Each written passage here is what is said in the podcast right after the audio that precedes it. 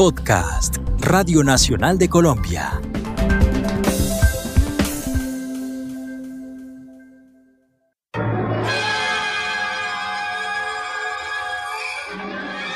En el año 2021, en Colombia las ciudades crujen con los gritos de las protestas. Un héroe renace desde los archivos de Radio Nacional. Calimán, el hombre increíble. Nombre clave, Oscar Pantoja. Superpoder, ser amable y generoso como nadie más y escribir ficciones que, con la magia de la ilustración, se han convertido en novelas gráficas memorables. Superhéroe favorito, Calimán.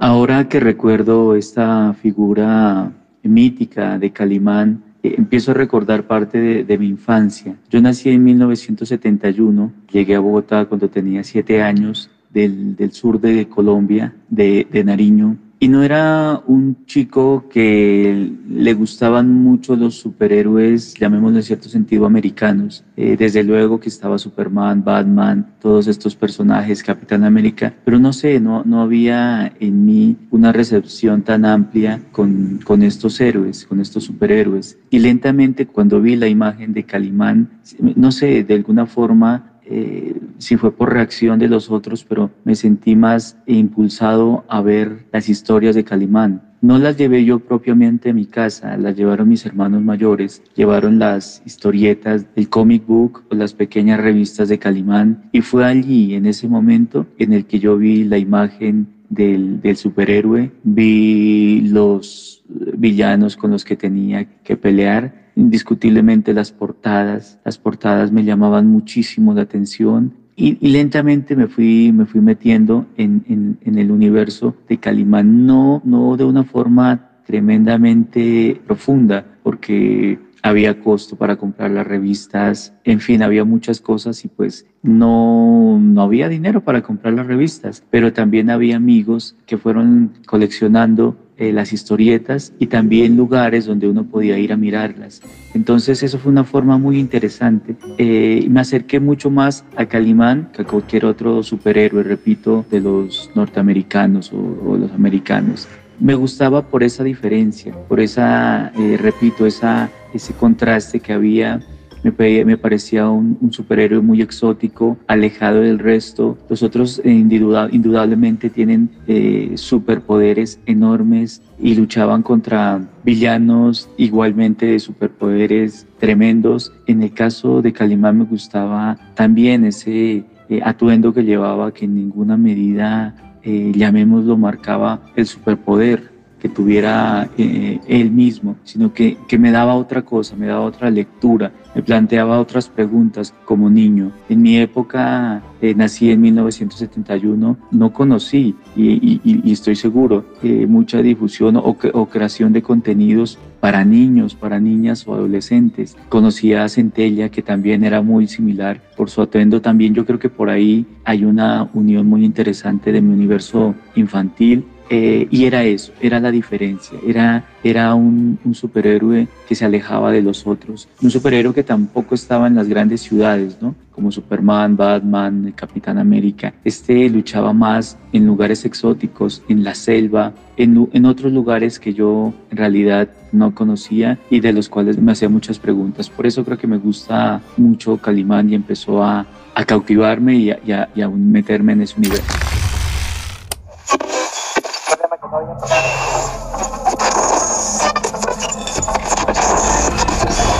fue eso?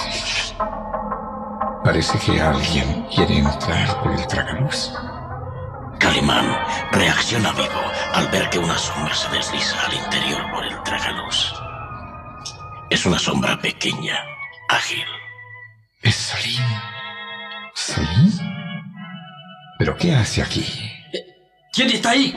Mi imagen más que más perdura en la mente de Calimán son, son fotogramas, son secuencias en movimiento de la película. No recuerdo exactamente a qué edad la vi. Yo creo que tendría, no sé, a ver, pongamos, tendría unos nueve años, ocho años, y, no pasaba 1980. Recuerdo el teatro, sí, el teatro Lux, y sin error, sin, pues sin querer eh, entrar en, equivocaciones, recuerdo que el Lux presentaba programación de películas en, como se llamaba en esa época, rotativa. eran dos películas y nunca paraban a lo largo del día. Entonces uno podía entrar, así la película estuviera terminando, veía el final, luego veía la primera volvía a ver la segunda, remataba toda la película que no había visto y completaba con el final. Esa era como una forma muy, muy particular de ver el cine, de, entender eh, una forma de historias en Bogotá en esa época. Y recuerdo enormemente, enormemente la imagen de Calimán. No recuerdo todo el argumento de la historia, pero recuerdo el, en la pantalla su, su traje blanco, el desierto de fondo, eso me quedó marcado enormemente. E igualmente antes de ver la película, cuando iba con mi mamá y ella me llevaba de la mano por el barrio,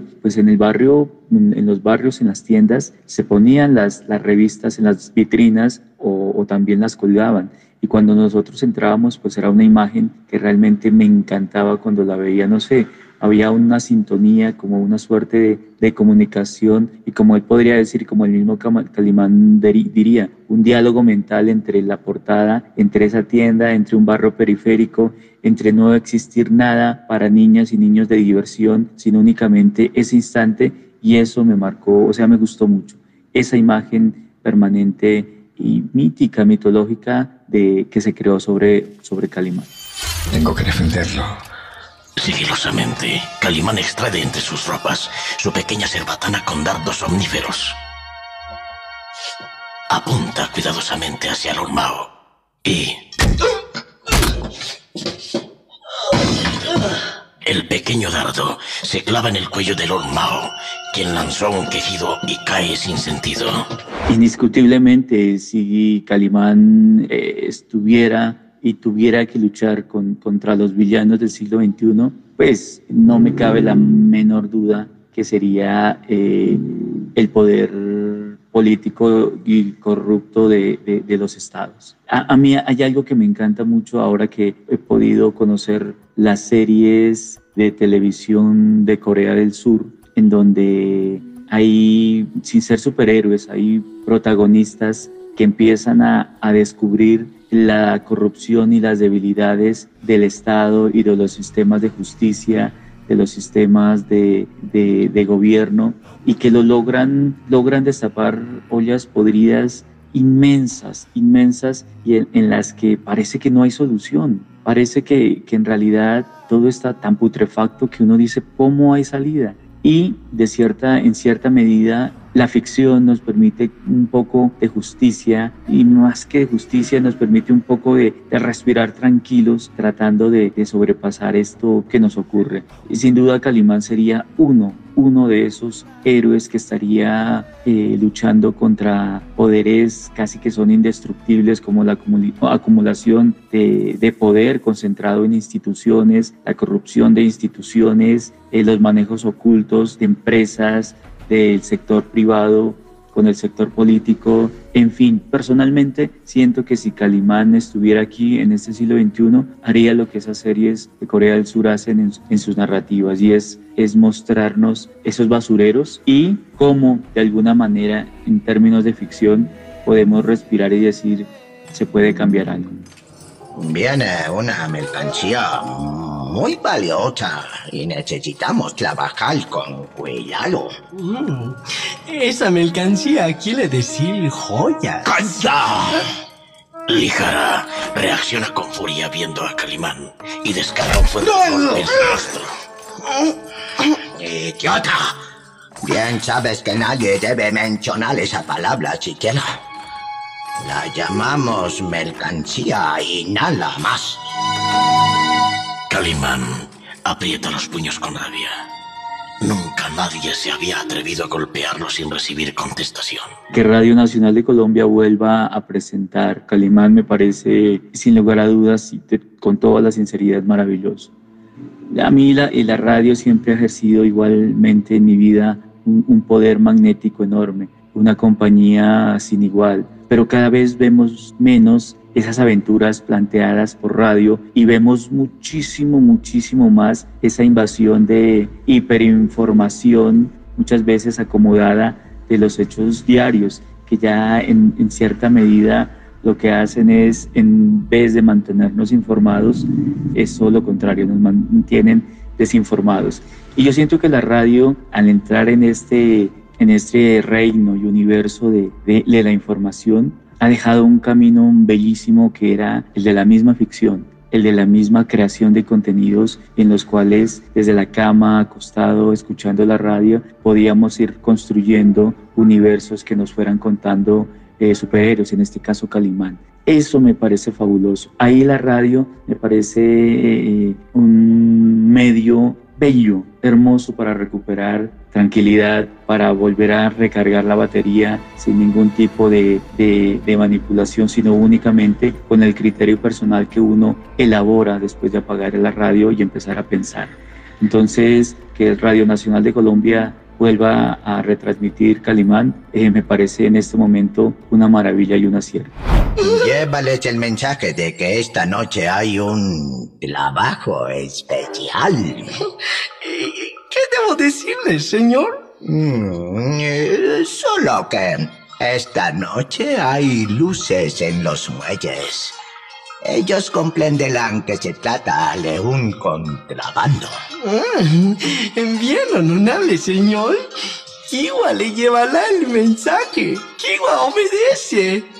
Obedece al honorable Lijala. Bueno, para cerrar esta entrevista que muy amablemente me hacen para hablar sobre Calimán, diría que está muy asociado a mi infancia una infancia muy difícil, eh, llamémosla en cierto sentido por esa ausencia de, historias y contenidos en la misma infancia, una infancia que se vivía en barrios periféricos de Bogotá, pero que también la figura fantástica de este superhéroe estuvo muy cerca en mí, de mí y también de mis hermanos y, de y sé que de muchísimos niños y niñas de, los barrios en los que estábamos. Entonces, esta imagen tan asociada a la infancia, a, personalmente a mi infancia, le agradezco mucho. No sé por qué, eh, no, y, y, no lo he averiguado, pero lo haré, porque este superhéroe o este héroe construido y creado desde México eh, está ubicado en la India.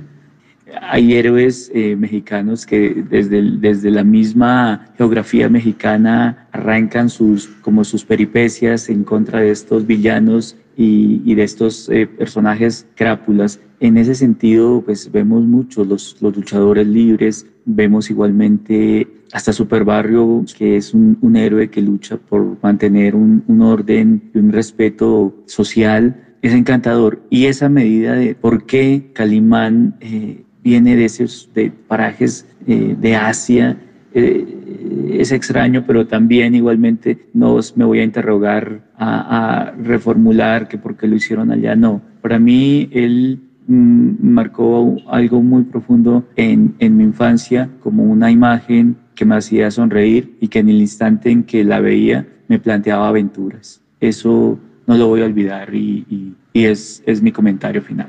Muchas gracias. Calimán, el hombre increíble. La segunda temporada disponible en Radio Nacional de Colombia.